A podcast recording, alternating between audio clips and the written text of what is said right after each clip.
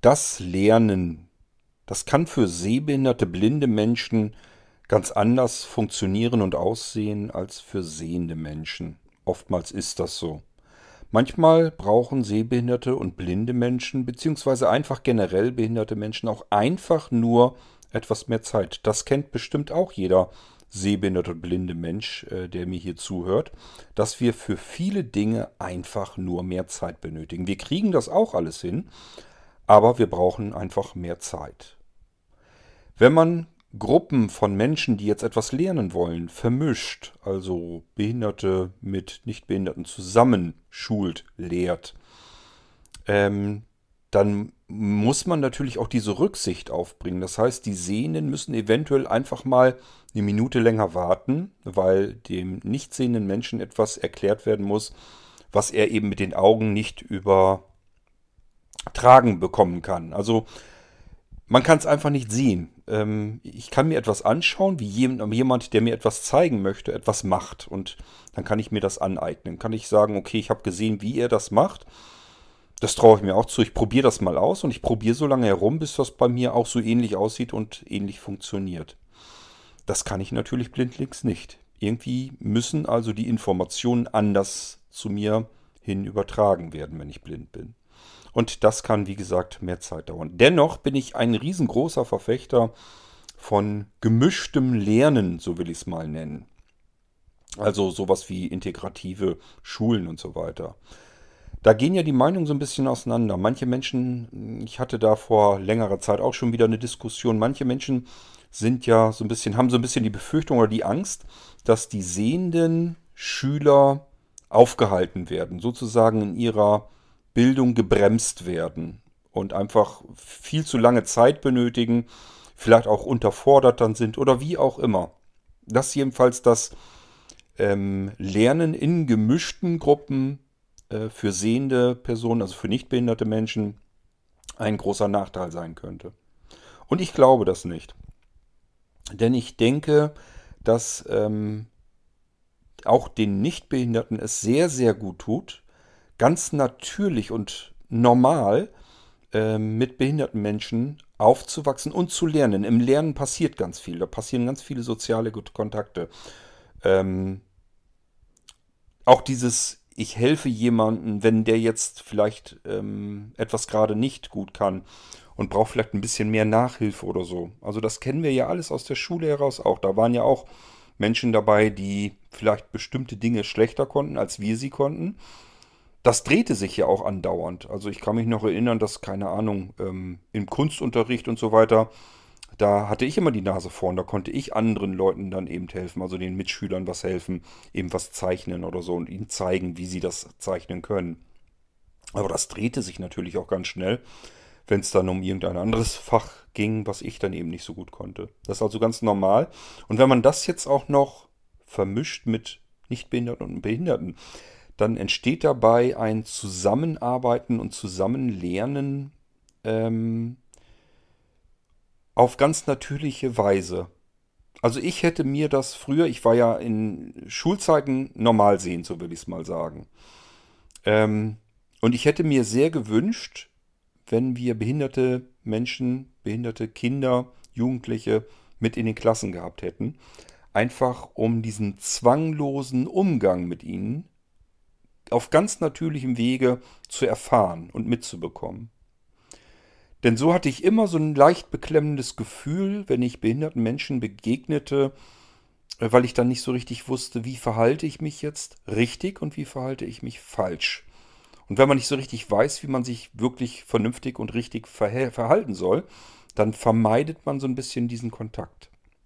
Und das ist sehr, sehr schade. Ähm, ich finde viel besser, wenn das für uns sich vollkommen natürlich und normal anfühlt, wenn wir mit behinderten Menschen und auch selbst wenn wir selbst behindert sind, auch mit anderen behinderten Menschen Kontakt haben, dass wir eben völlig natürlich miteinander umgehen und diese Behinderung ähm, sicherlich auch mal Gesprächsthema wird, aber wir reduzieren dann vielleicht unser Gegenüber nicht mehr auf die Behinderung. Und das ist ja das, was wir eigentlich alle wollen. Niemand, der behindert ist, will auf seine Behinderung reduziert werden. Die Behinderung ist ein Teil von ihm. Bei manchen Menschen sicherlich auch ein sehr wichtiger Teil ist. Ähm, behindert ja das ganze Leben im Zweifelsfall. Aber trotzdem sind wir ja mehr als unsere Behinderung. Wir sind ganz viel und die Behinderung ist nur ein winzig kleiner Teil. Unsere blinde Protagonistin Anja. Geschrieben und gelesen von Caroline Geist. Die Anja-Geschichten haben wir ja immer wieder hier im Irgendwas dazwischendurch. Die hat die Schulbank schon gedrückt. Als Kind und Jugendliche zusammen mit sehenden Kindern und Jugendlichen. Und das passiert ihr offensichtlich auch während ihrer Freizeit, also wenn die Schule eben vorbei ist. In unserer heutigen Geschichte nimmt sie Reitunterricht zusammen mit sehenden Menschen, die ebenfalls den Reitsport mögen und das Reiten erlernen wollen. Und hier kann sie nicht wie die sehenden Mitschülerinnen und Mitschüler der Reitsportlehrerin dabei zusehen, wie man das richtig macht. Und somit braucht sie klarere, direktere und vielleicht auch mehr Anweisungen und weitere Hilfe und Unterstützung. Und eventuell dauert das Ganze auch mal einen kleinen Tacken mehr. Aber es scheint zumindest hierbei ganz gut zu funktionieren, wie wir gleich hören werden. Hier also wieder eine typische Anja-Geschichte. Wir befinden uns im Reitstall, nehmen Reitunterricht und bemerken, dass das wohl auch ganz gut funktioniert. Ich hatte euch in einer anderen Geschichte schon mal erzählt, ich kenne mehrere blinde Menschen, die ähm, genauso gerne reiten, Ponys mögen, Pferde mögen, ähm, wie das unter Sehnen sicherlich auch der Fall ist. Und ähm, deswegen haben wir diese Geschichten eben auch hier mit dazwischen. Gut, gehen wir mal in den Reitstall und nehmen Reitunterricht zusammen mit unserer blinden Anja. Los,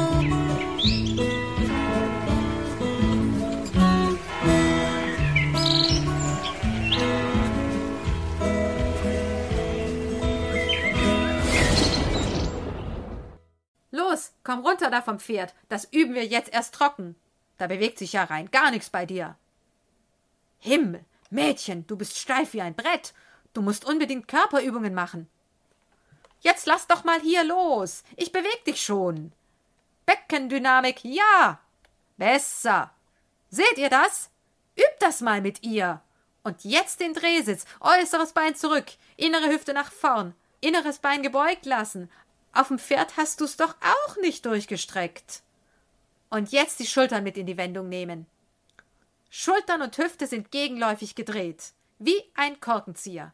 Sie packt mich bei den Schultern und dreht mir den Oberkörper oberhalb des Beckens nach links. Lässt du wohl die innere Hüfte vorn? Na also.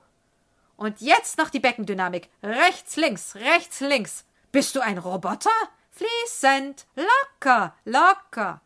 Sonst kriegt dein Pferd jedes Mal einen Schlag ins Kreuz. Mädel, sich bewegen lassen. Das Pferd macht doch alles. Du musst es nur aufnehmen. Besser. Das übst du jeden Tag nach dem Aufstehen und vor dem ins Bett gehen. Und wenn wir uns wieder treffen, dann klappt das. Ohne Zweifel. Sie ist direkt und hart. Aber ihre Art stört mich kein bisschen.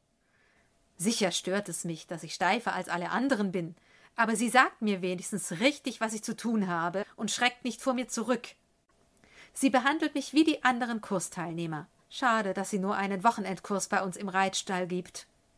Hätte ich sie jede Woche als Reitlehrerin, könnte ich ständig dazulernen. Es macht auch viel aus, dass ich mich vor den anderen nicht blamiert fühlen muss, weil sie mir wohlgesonnen sind. Die würden mich nie auslachen wie meine Mitschüler. Ihnen ist klar, dass ich etwas mehr Zeit brauche, da ich ja nicht bei Frau Zienrath abgucken kann. Und zudem hat jede von ihnen ebenfalls ihre eigenen Schwierigkeiten beim Reiten. Da fällt es nicht ins Gewicht, dass ich noch nicht das erforderliche Körpergefühl habe. Woher denn auch? Doch jetzt weiß ich wenigstens, woran ich arbeiten kann.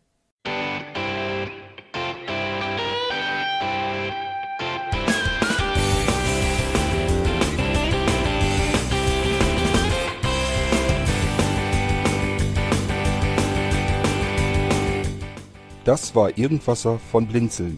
Wenn du uns kontaktieren möchtest, dann kannst du das gerne tun per E-Mail an podcast.blinzeln.org oder über unser Kontaktformular www.blinzeln.org Blinzeln schreibt man in unserem Fall immer mit einem D in der Mitte.